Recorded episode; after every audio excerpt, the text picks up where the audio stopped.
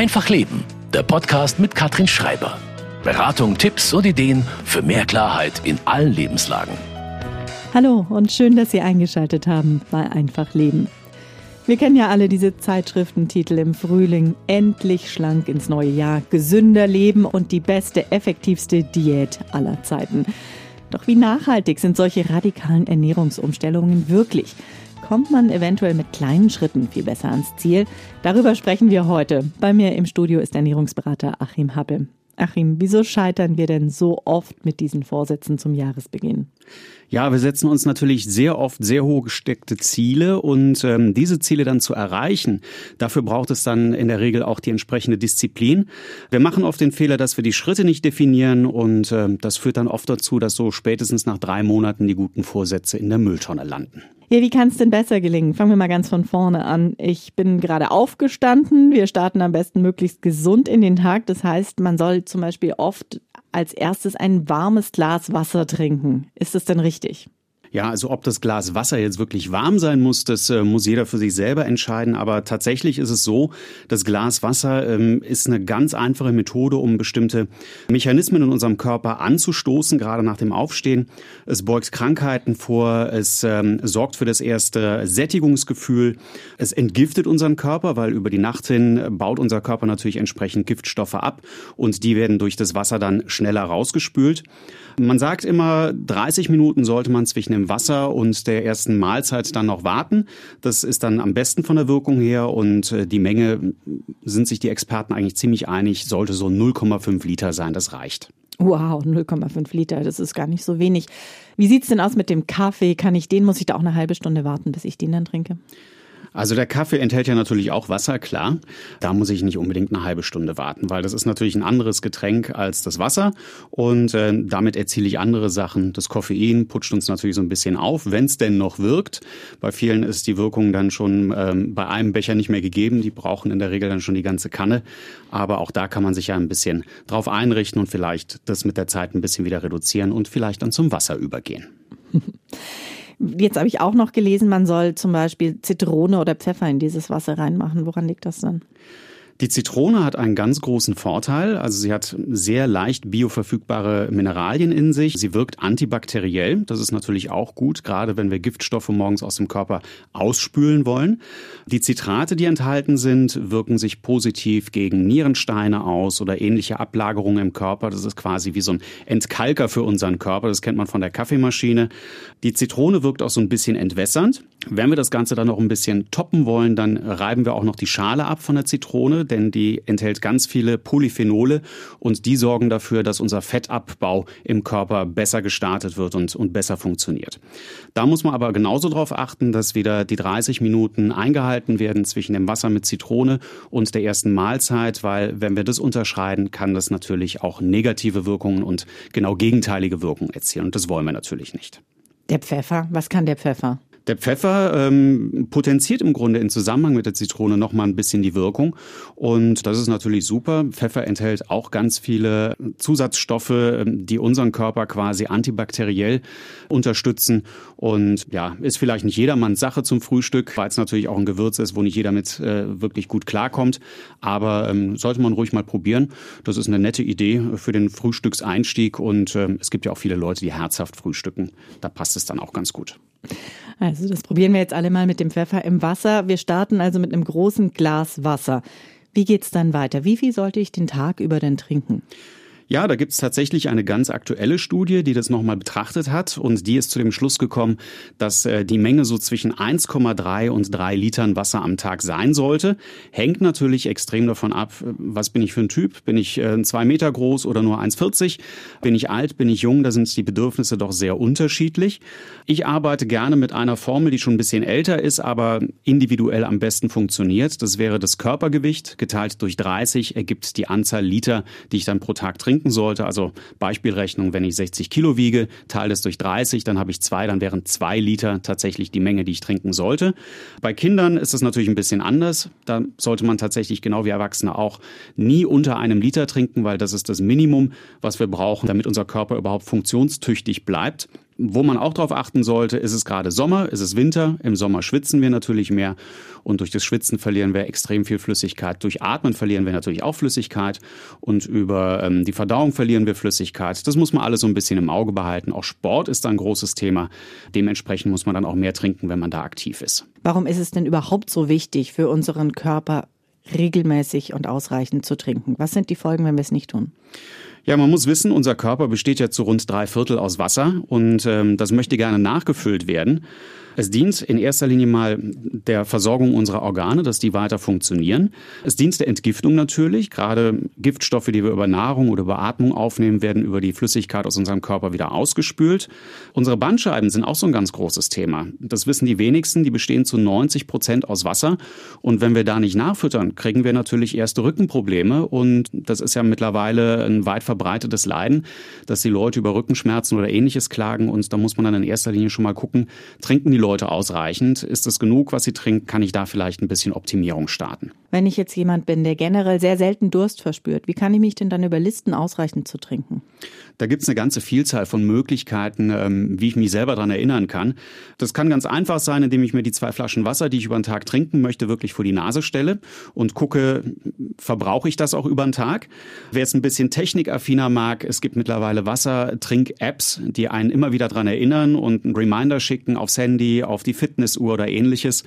Es gibt aber auch ganz einfache Möglichkeiten, wenn man ähm, jetzt keine Handy-App nutzen möchte, weil man da irgendwie mit den Daten so ein bisschen Bedenken hat, dann nimmt man sich einfach einen zusätzlichen Verschluss, den gibt es zu kaufen, der hat eine kleine Lampe eingebaut und der blinkt in schöner Regelmäßigkeit und erinnert einen dran, den setzt man oben auf die Flasche, dass man mal wieder zur Flasche greifen sollte und einen Schluck Wasser nehmen. Wieso ist es denn so, dass im Alter generell das Bedürfnis zu trinken nachlässt? Ja, das Durstempfinden lässt einfach nach mit steigendem Alter. Und das ist natürlich ein extremes Problem, gerade bei alten Menschen. Die trinken dann weniger, weil sie es nicht mehr wahrnehmen oder denken, sie brauchen es nicht. Und dieser Flüssigkeitsmangel pusht natürlich und triggert Erkrankungen wie Demenz, wie Alzheimer, äh, auch Parkinson. Und das ist so eine Abwärtsspirale, die sich da ergibt. Die Demenz führt natürlich dazu, dass ich auch vergesse, ob ich getrunken habe oder nicht. Und dann trinke ich noch weniger. Deswegen ist es immer ganz wichtig, auch gerade bei alten Mitbürgern zu schauen, trinken die genug, trinken die ausreichend. In Altenheimen passiert das häufig ähm, sehr gut. Zu Hause, wenn man zu Hause ist, muss man sich dann auch tatsächlich auch solche kleinen Hilfsmittel wie die zwei Flaschen auf den Tisch stellen oder ähnliches, dass man es nicht vergisst. Und dann kann man schon sehr viel bewirken, gerade was die äh, Gesundheit im Alter angeht. Wir wissen jetzt schon, dass man mit einem großen Glas Wasser in den Tag starten soll. Dann, wie geht's dann weiter? Was mache ich mit dem Frühstück? Ich persönlich lasse das Frühstück am liebsten aus. Esse erst um 11 Uhr. Ist eigentlich ein No-Go, oder? Kann man weder mit Ja noch mit Nein beantworten. Also es ist ja eine sehr individuelle Sache, ob ich morgens Hunger habe oder nicht. Deswegen würde ich das gar nicht so kritisch sehen. Es hängt natürlich auch von den Bedürfnissen ab, die ein Mensch hat. Bin ich körperlich aktiv? Bin ich beispielsweise Sportler oder ähnliches? Habe ich Belastungen am Vormittag, ähm, die mich körperlich fordern? Dann sollte ich natürlich auch was frühstücken, auch wenn es mir gegen den Strich geht, weil einfach der Körper diese Nährstoffe braucht. Wenn das nicht der Fall ist, würde ich einfach auf, die inneren Signale hören. Wenn das Frühstück dir nicht passt, dann lass es einfach weg und verteile die Nahrungsmittel über den Tag anders. Es ist auch ganz entscheidend, welche Chronobiologie jeder Einzelne hinter sich hat. Also die individuelle Insulinkurve, die jeder den Tag durchläuft. Also 80 Prozent der Menschen, bei denen nimmt der Insulinspiegel über den Tag ab. Und äh, bis zum Abend hin, wenn die dann abends eine große Mahlzeit essen, dann ähm, bleibt halt einfach die, bleiben die Kohlenhydrate, der Zucker bleibt im Blut. Und das ist natürlich nachteilig. Also wir bleiben dann wach, wir sind ähm, aufgewühlt, wir kommen nicht zur Ruhe, wenn wir schlafen wollen. Bei 20 Prozent der Menschen ist es genau umgekehrt. Die brauchen das genau andersrum. Und da muss man halt eigentlich auch mal abklären, wie ist das bei einem persönlich auch. Und deswegen würde ich sagen, das Frühstück weglassen kann man, wenn man das verträgt, wenn das sich mit den eigenen Bedürfnissen gut ausgeht. Eine wirkliche Regel, dass man morgens frühstücken muss, gibt es nicht. Mhm. Abgesehen vom Frühstück, wir wollen ja heute herausfinden, wie man möglichst einfach gesünder leben kann, ohne große Regeln, ohne großen Stress. Wie sieht's denn mit der Ernährungsumstellung aus? Was ist da der effektivste Weg? Vielleicht ist es zum Beispiel Fleisch und Wurst zu reduzieren? Also das Glas Wasser haben wir ja eben schon äh, besprochen. Genug trinken ist sowieso ganz wichtig, weil je mehr ich trinke, desto weniger Hunger habe ich. Was man sonst weglassen kann, natürlich, ich sag mal, Softdrinks wie Limos einfach mal gegen Wasser austauschen oder gegen aromatisiertes Wasser, dass ich mir einfach einen Spritzer Zitrone ins Wasser mache und dann zumindest diesen Geschmack habe, den ich sonst vermissen würde. Ich bin immer ein großer Fan davon, Fastfood und hochverarbeitete Lebensmittel wegzulassen, weil die sind für unseren Körper alles andere als gut. Frische Lebensmittel stattdessen, mehr pflanzlich, weniger Fleisch. Also es gibt ganz viele Punkte, an denen man angreifen kann. Und da muss jeder für sich selber rausfinden, mit was er am besten ähm, einverstanden ist und äh, was ihm am wenigsten wehtut. Fünf Portionen Obst und Gemüse sollte man am Tag essen, heißt es immer. Wie kann man die denn am einfachsten in den Alltag einbauen? Und was heißt überhaupt Portion in dem Zusammenhang? Also eine Portion, so ist die Definition, ist das, was ich in einer Hand bekomme. Das wäre so die einfachste ähm, Regel, die man beachten kann. Beim Obst, das in den Alltag einzubauen, ist eigentlich relativ einfach, weil Obst kann ich meistens mit Schale verzehren ähm, oder ich kann es in der Schale transportieren. Das ist fertig, ich muss es nicht kochen, ich muss es nicht zubereiten. Das kann man als Snack zwischendurch oder als Nachtisch essen, das ist also kein Problem. Beim Gemüse ist es schon ein bisschen äh, schwieriger, weil das muss ich entweder kochen oder ich muss es aufwendig vorbereiten. Man kann aber auch viele Sachen beispielsweise als Rohkoststicks mitnehmen und äh, das ist immer eine willkommene Alternative als Knabber-Snack anstatt dem Schokoriegel oder ähm, ähnliche Geschichten. Das wäre zum Beispiel mal eine Idee. In vielen Ratgebern steht ja besser Gemüse als Obst und bloß nicht zu viel Obst essen, weil Obst ist ja auch ungesund. Ich bin mir da immer nicht ganz sicher. Meine Kinder zum Beispiel essen wahnsinnig gerne Obst und dann denke ich mir, naja, besser Obst als eine Schokolade. Wie siehst du das denn? Also Obst ist definitiv besser als Schokolade ähm, oder als andere Süßigkeiten oder Kuchen oder ähnliches. Es gibt natürlich auch einen Unterschied zwischen Gemüse und Obst. Beides ist besonders wertvoll für uns, weil es Mineralien liefert, es liefert Vitamine, es ist eine frische Kost und ähm, hat wenig Kalorien im, in den meisten Fällen. Gemüse ist nochmal einen Ticken besser, weil es deutlich weniger Fruchtzucker enthält und äh, dadurch natürlich nicht auf unsere Zuckerbilanz durchschlägt. Aber das Einfache am Obst ist, haben wir eben schon gesagt, man kann es leichter transportieren, man kann es leichter snacken zwischendurch. Beim Gemüse ist das manchmal ein bisschen schwieriger. Grundsätzlich würde ich aber sagen, Gemüse und Obst sollte beides stattfinden in unserer Ernährung. Aber Obst ist doch im Grunde nicht so schlecht wie oft der Ruf in einigen Diätzeitschriften oder ähnlichem, oder? Definitiv. Also Obst kann man eigentlich auch immer essen. Die Fructose, die enthalten ist, ist meistens ähm, so leicht verwertbar für uns. Ähm, wir nehmen ja nicht endlos viel Obst zu uns. Da müssten wir schon wirklich kistenweise Bananen essen, damit äh, das für uns wirklich schädlich wird. Und das ist ja nicht der Fall. Also da würde ich mir keine Gedanken machen. Abgesehen von den ganzen Ballaststoffen, Spurenelementen, die im Obst drin sind, die wir auch alle brauchen. Genau, das haben wir ja on top noch mit dabei. Und das haben wir beispielsweise in den bekannten Schokoriegeln nicht nicht. Also fünf Portionen Obst oder Gemüse am Tag. Spielt es denn eine Rolle, wann wir was essen? Also das kann man auch wieder nicht eindeutig mit Ja und Nein beantworten. Ähm, von der Kaloriensicht her ist es egal, wann wir die essen, über den Tag verteilt, äh, die bleiben die gleichen. Für die Verdauung und die Energie ist es natürlich schon ein Unterschied, wann ich was esse. Also zum einen muss man den eigenen Bedarf sich anschauen. Bin ich morgens aktiver als nachmittags oder ähnliches, haben wir auch eben schon drüber gesprochen. Was man tunlichst vermeiden sollte, sind Unregelmäßigkeiten, weil die führen dazu, dass wir häufiger snacken, dass wir ungesunde Sachen essen, dass wir einfach das Risiko auf das metabolische Syndrom erhöhen. Das ähm, kennen viele vielleicht. Das ist dieses, ähm, diese Zusammenstellung oder dieses zeitgleiche Auftreten von Fettleibigkeit, Bluthochdruck, Cholesterin und Diabetes. Das bringt einfach so uns, unsere innere Uhr durcheinander, dass wir ähm, versuchen sollten, wirklich die Mahlzeiten regelmäßig beizubehalten und auch regelmäßig zu uns zu nehmen. Zu welchen Uhrzeiten sollte ich denn was am besten essen? Da gibt es tatsächlich ähm, unterschiedliche Standpunkte. Also es gibt viele, die sagen, man sollte regelmäßig kleinere Portionen essen, mehrfach über den Tag verteilt. Es gibt aber auch welche, die sagen, man sollte größere Pausen machen. Das ist besonders interessant, wenn man sich mit ähm, Konzepten wie dem Intervallfasten beschäftigt. Einfach weil man dadurch den Fettabbau ähm, beschleunigen kann. Und gerade wenn man Diäten macht oder ähnliches, sind größere Pausen durchaus wünschenswert, weil dann diese Autophagie, so nennt man das, gestartet wird. Die gängige Empfehlung ist tatsächlich drei Haupt Hauptmahlzeiten am Tag. Morgens, mittags, abends, das kennt man, Frühstück, Mittagessen, Abendessen und am besten auch starten mit einer energiereichen, mit einem energiereichen Frühstück, weil man dann in den Tag besser hineinkommt und gegen Abend hin die Energie ein bisschen zurückfährt, einfach damit man eine ruhige Nacht hat, besser schlafen kann und nicht mit Verdauung beschäftigt ist. Also die Schweinshaxe am Abend wäre vielleicht die falsche Wahl. Über Schlafprobleme sprechen wir gleich auch noch. Ja, dass man immer möglichst frisch und gesund kochen sollte, liegt natürlich auf der Hand, aber dann kommt der Alltagsstress dazwischen. Was ist denn dein Tipp, um das möglichst frische, gesunde Kochen in den Alltag integrieren zu können? Also man kann sich ähm, beispielsweise helfen, indem man sich Gemüsekisten oder ähnliches bestellt, die einem tatsächlich das Gemüse nach Hause liefern. Dann muss ich mich nicht mit dem Einkauf beschäftigen. Viele Anbieter liefern auch direkt die Rezepte dazu. Das ist natürlich ähm, die komfortabelste Lösung.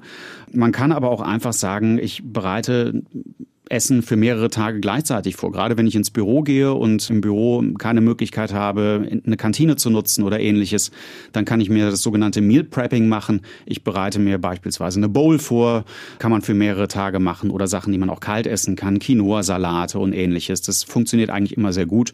Und wenn man dann die Zeit hat und die Lust, dann kann man abends vielleicht noch eine leichte Mahlzeit kochen. Also tatsächlich mal die berühmten Kochboxen vielleicht ausprobieren. Es gibt ja einen riesigen Hype um das richtige Olivenöl. Da gibt es ja manche, die machen eine Religion aus dem Thema Olivenöl. Warum ist es so? Ja, bei den Speiseölen ähm, gibt es grundsätzliche Unterschiede. Also es gibt zum einen diese nativen Öle, die halt unbehandelt sind, die wirklich kalt gepresst werden. Das ist sehr beliebt bei Olivenölen, weil die natürlich auch sehr viele gesunde Inhaltsstoffe enthalten. Und im Gegensatz dazu gibt es ähm, die sogenannten raffinierten Öle. Das sind die, die wirklich unter Mechanik und äh, Hitzeeinwirkung ausgepresst werden. Und da gehen natürlich schon mal eine ganze Reihe an Nährstoffen verloren und auch am Geschmack und Schwebstoffen und ähnlichen. Das ähm, kann man besser nehmen, wenn man beispielsweise ähm, die, das Öl erhitzen möchte zum Braten, zum Kochen, zum Backen dann sind raffinierte Öle durchaus besser, weil die dann auch einen höheren Rauchpunkt haben und ähm, sich nicht negativ verändern, wenn man sie erhitzt. Bei den nativen Olivenölen sollte man wirklich darauf achten, dass es dieses extra Virginé ist, wie es immer schön draufsteht. Also nativ, kalt gepresst und im Idealfall sogar noch naturtrüb, weil dann habe ich die meisten Stoffe aus dem Öl noch mit dabei. Ganz anderes Thema, das Thema Kauen kleine Änderung, große Wirkung eigentlich, oder? Ähm, ist es so, dass man wirklich 50 Mal sein Essen kauen sollte? Also das Kauen kann man natürlich 50 Mal betreiben, dann ist man aber lange mit dem Essen beschäftigt. ähm, die Experten sagen 15 bis 30 Mal reicht auch schon aus.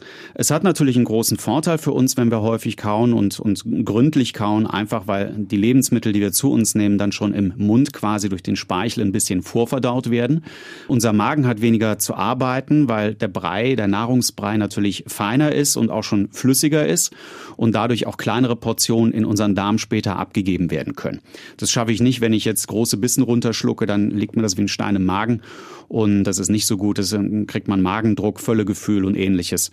Und ähm, ja, je gründlicher man kaut, desto länger ist man natürlich auch beschäftigt und das ist von Vorteil, wenn man das Sättigungsgefühl erreichen möchte, weil das tritt in der Regel erst so nach 15 Minuten ein und wenn ich alles reinschlinge, dann bin ich schneller als 15 Minuten mit dem Essen fertig.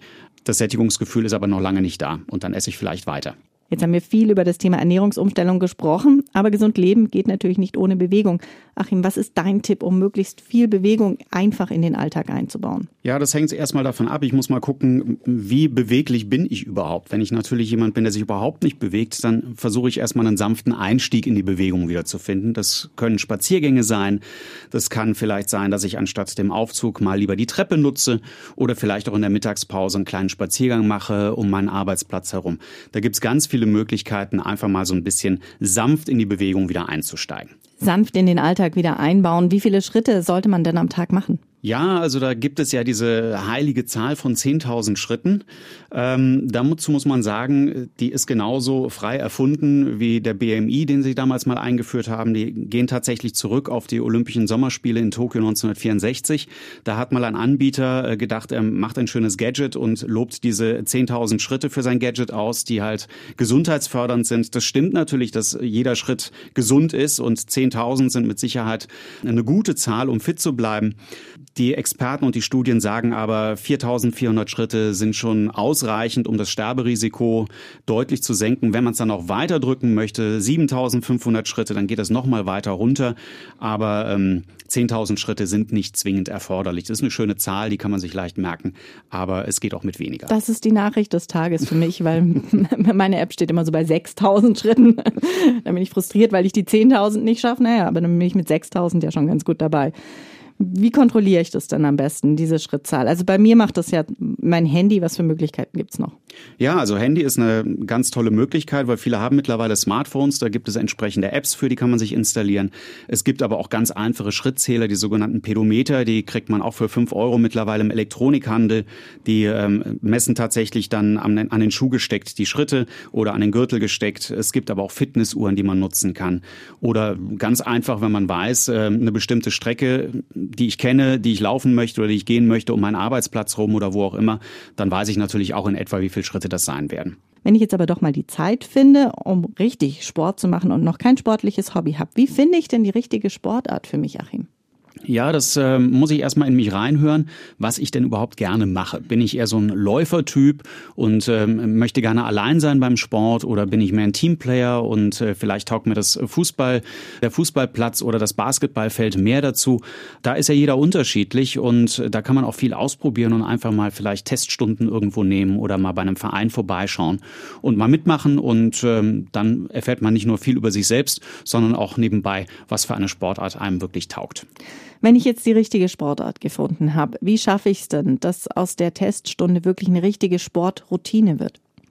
Ja, sollte ich tatsächlich einen Mannschaftssport machen, bin ich natürlich auf feste Zeiten angewiesen und ähm, da habe ich dann auch keine Ausreden, dann muss ich da hingehen, weil das Team wartet und zählt natürlich auch auf mich als Mitglied. Wenn ich jetzt Team Einzelkämpfer bin und sage, ich möchte lieber joggen gehen oder ähm, ich möchte vielleicht wandern gehen, dann kann ich mir das natürlich selber frei einteilen, aber die Motivation kommt in der Regel dann nur mit Unterstützung, also beispielsweise einem Laufpartner, einer Laufpartnerin oder vielleicht jemand, eine Gruppe, mit der man wandern geht. Und ähm, wenn dieser terminliche Druck erstmal da ist, dann nimmt man den in der Regel auch wahr und hat weniger Ausreden, um dann doch lieber auf der Couch zu bleiben. Achim, ich weiß, du bist begeisterter Läufer. Warum ist Laufen, Joggen denn so ein toller Sport? Ja, es hat eigentlich ähm, kaum Einstiegsbarrieren. Ich brauche ein paar Laufschuhe und mehr brauche ich erstmal für den Anfang nicht und man kann es sukzessive immer weiter ausbauen. Also nicht nur die Distanzen, die man läuft und die Dauer, die man läuft, sondern vielleicht auch die Ausrüstung, die man sich zulegt, äh, vielleicht spezielle Laufshirts, spezielle Laufhosen, bessere Laufschuhe. Ähm, da sind da nach oben quasi keine Grenzen gesetzt. Aber die Einstiegshürde ist so niedrig beim Laufen. Ähm, Laufen kann ja auch fast jeder von uns. Und insofern ist das als Einstiegssportart immer ganz gut geeignet. Auf was sollte man achten beim Einstieg als Anfänger? Was sind die größten Anfängerfehler? Ja, der größte Anfängerfehler, der tatsächlich passiert, ist, dass man sich zu hohe Ziele setzt und vielleicht direkt nach der ersten Laufstunde sagt, in einem halben Jahr möchte ich einen Marathon schaffen. Das sind meistens dann eher unrealistische Ziele. Also da muss man schon ein bisschen auf dem Boden bleiben. Ist natürlich schwierig, gerade beim Laufen, weil die Erfolge am Anfang sehr gut sind und sehr schnell gehen, aber irgendwann stagniert das und ähm, dann muss man halt wirklich dranbleiben, um nochmal Verbesserungen zu erzielen. Da muss man einfach ein bisschen schauen, dass man es nicht übertreibt am Anfang, weil dann steigt auch die Verletzung Verletzungsgefahr, der Frust kommt und dann ähm, lässt man das natürlich auch schnell wieder bleiben. Ihr Laufen ist erwiesenermaßen eines der besten Mittel, um Stress abzubauen. Es senkt den Cortisolspiegel. Achim, unterschätzen wir eigentlich alle die Auswirkungen von Stress auf unsere Gesundheit? Ja, das ähm, glaube ich schon, dass viele einfach den Stress unterschätzen und auch vieles nicht als Stress erkennen, was unser Körper aber schon unbewusst oder bewusst wahrnimmt. Also die Schlafstörungen, ähm, die Verdauungsbeschwerden, das sind ja alles Zeichen, die ähm, schon mal aufhorchen lassen und wo man sich dann mal damit beschäftigen sollte. Bin ich vielleicht gestresst durch die Arbeit, durch mein Privatleben? Mute ich mir vielleicht zu viel zu? Wenn mein Cortisolspiegel permanent hoch ist, dann äh, kann mein Körper sich nicht regenerieren und äh, das führt dann über kurz oder lang auch auch zu ausgewachsenen Krankheiten und zu Gesundheitsproblemen, die wir dann nicht mehr so leicht in den Griff bekommen. Hm, welche Entspannungsmethoden lassen sich denn am besten ganz einfach in den Alltag einbauen? Da gibt's eine ganze Fülle an Sachen, die man machen kann. Das äh, kann ähm, der kleine Spaziergang sein, wenn man klein einsteigen möchte in der Mittagspause, einfach durch äh, den nächsten Park oder ein bisschen Waldspaziergang, einfach um frische Luft zu atmen. Das kann aber auch zu Hause genauso sein. Äh, Yoga oder äh, Meditation, Atemübung, Muskelrelaxation ist auch so ein Ding, was man machen kann. Also da sind die Möglichkeiten sind vielfältig und man kann sich auch viele Anleitungen aus dem Internet rausziehen über Anleitungsvideos, über Bücher oder ähnliches. Wie lernt man Muskelrelaxation? Ja, am besten natürlich unter Anleitung von jemandem, der es kann. Und es gibt aber auch ganz viele Möglichkeiten, online sich das anzugucken. Einfach mal Muskelrelaxation nach Jakobsen googeln und dann findet man schon ganz viele Anleitungen und, und Lehrvideos. Die kann man dann einfach äh, nachmachen oder versuchen, auf sich selber umzusetzen. Hm. Meditation hast du angesprochen. Warum ist Meditation so gut geeignet für kleine Entspannungsinseln im Alltag? Ja, Meditation äh, führt uns dazu, dass wir, sag ich mal, das um uns herum abschalten und uns auf uns selber besinnen und äh, auf uns selber konzentrieren, auf unseren eigenen Körper. Und äh, das hat auch viel mit Atmung zu tun, das hat viel mit ähm, Bewusstsein zu tun. Da kann man wirklich runterkommen vom Stress und ähm, kann halt die Welt um einen herum erstmal für ein paar Minuten ausblenden. Hm. Atmung hast du angesprochen. Richtiges Atmen kann ja den Stress extrem reduzieren wissenschaftlich bewiesen ist, dass tiefes Einatmen, einmal tief einatmen schon einen sofortigen Einfluss auf den Cortisolspiegel im Blut hat. Wie lernt man richtiges Atmen? Ja, richtiges Atmen ist tatsächlich gar nicht so leicht. Wir atmen alle tatsächlich viel zu flach. Und das hat zur Folge, dass unsere Lunge, die ja auch für die Entgiftung von unserem Körper und von Giftstoffen, die sie einatmet, zuständig ist, einfach nicht ordentlich abbauen kann. Man müsste eigentlich einen Test machen, der ist relativ einfach, das ist der sogenannte Bolt-Test, indem man einfach einmal kurz normal einatmet, dann wieder ausatmet, dann eine kleine Einatmung macht, wieder klein ausatmet und dann die Luft anhält. Und wenn man das 40 Sekunden lang schafft, dann hat man eigentlich ein, ein Optimum erreicht. In der Realität sieht es leider so aus, dass wir alle in der Regel so 20 Sekunden schaffen. Selbst als Sportler schaffen viele nur 20 Sekunden. Also es hat nicht wirklich was mit körperlicher Fitness zu tun, sondern einfach mit bewusstem Atmen. Und da kann man natürlich trainieren und das versuchen, das zu verbessern hat den Vorteil, dass man dazu ähm, durch eine ordentliche Atmung auch den Fettabbau ein bisschen ankurbelt. Und das wollen wir ja alle, wenn wir Diät machen, wenn wir uns unsere Vorsätze im neuen Jahr nehmen. Da können wir auch noch mal ein bisschen unterstützend tätig werden. Ja, richtiges Atmen kann natürlich nicht nur, ja, richtiges Atmen kann also nicht nur den Stress reduzieren, sondern auch den Fettabbau ankurbeln. Stress führt oft auch zu Schlafproblemen, Achim. Wie können die denn aussehen? Also die können tatsächlich sehr vielfältig ausfallen. Das fängt mit bloßem Schnarchen an. Da sind ja viele ähm, Partnerschaften äh, von geplagt, dass der Partner schnarcht oder die Partnerin. Es kann aber auch sogar bis zur Schlafapnoe kommen. Das bedeutet, man hat richtige Atemaussetzer in der Nacht. Das wird dann schon eher gefährlich, weil wenn die zu lange dauern, kann das natürlich zu einer Unterversorgung im Gehirn führen oder sogar zum Atemstillstand. Da muss man wirklich sehr genau darauf achten, dass das nicht passiert und das auch ärztlich untersuchen lassen. Es gibt äh, Schlafrhythmusstörungen Störungen, die eintreten können, äh, wie zum Beispiel, dass die REM-Phase, diese äh, Rapid Eye Movement Phase, in der man sich in einem Schlafzyklus bewegt, direkt schon nach dem Einschlafen stattfindet, was sie normalerweise nicht tut. Da muss man auch ein bisschen aufpassen. Man muss auch aufpassen, dass es, äh, dass diese Probleme nicht ein Dauerzustand werden, sei es jetzt Albträume, seien es wirklich äh, Schnarchen oder auch Zähneknirschen gehört auch dazu, machen auch viele, gehöre ich leider auch dazu. Da muss man wirklich gucken, dass man da irgendwie eine Entstressungsmöglichkeit findet und auch den Schlaf wieder auf ein normales Maß zurückbringt. Ja, meine Mutter hat sich neulich bei mir über ihre Schlafprobleme beklagt. Und dann habe ich zu ihr gesagt, naja, du hast auch eine furchtbare Schlafhygiene.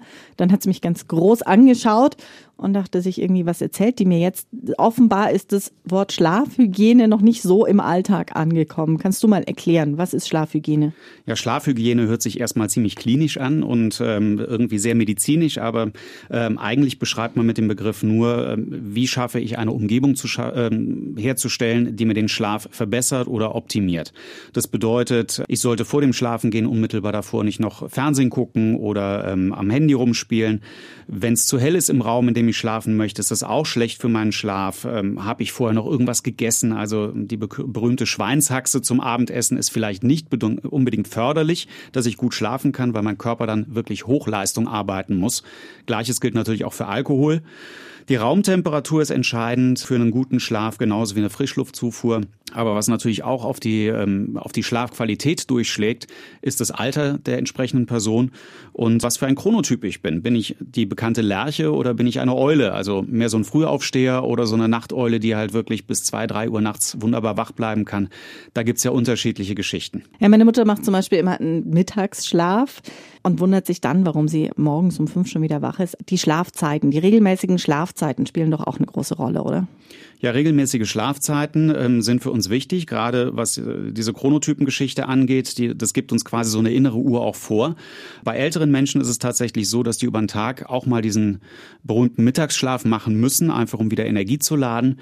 Für uns ist der Powernap auch durchaus empfehlenswert, ähm, sollte dann allerdings ein gewisses Zeitfenster nicht überschreiten, weil wenn ich zu lange schlafe, dann komme ich schon wieder in die Tiefla äh, Tiefschlafphase hinein und wenn ich dann aus der rausgerissen werde, weil ich nicht genug Zeit Zeit habe, weil der Chef neben mir plötzlich am Schreibtisch steht und äh, sich wundert, dass ich hier schnarchend vor dem PC hocke, dann ist das natürlich schlecht und dann bin ich hinterher müder als vorher. Also dann hat mir der Powernap nichts gebracht.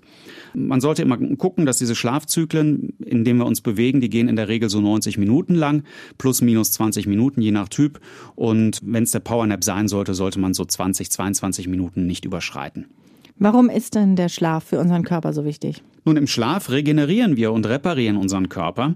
Also alles, was ähm, an Aufbauarbeit in unserem Körper stattfindet, findet tatsächlich nur im Schlaf statt und nicht tagsüber. Das wissen auch viele Sportler tatsächlich nicht. Die glauben immer, wenn sie halt ihr Krafttraining gemacht haben, dass unmittelbar danach auch ähm, der Muskel aufgebaut wird, dass der Körper sich regeneriert und ähnliches. Aber das ist äh, ein Trugschluss. Es passiert tatsächlich alles im Schlaf, weil dann kann unser Körper sich darauf konzentrieren und damit beschäftigen.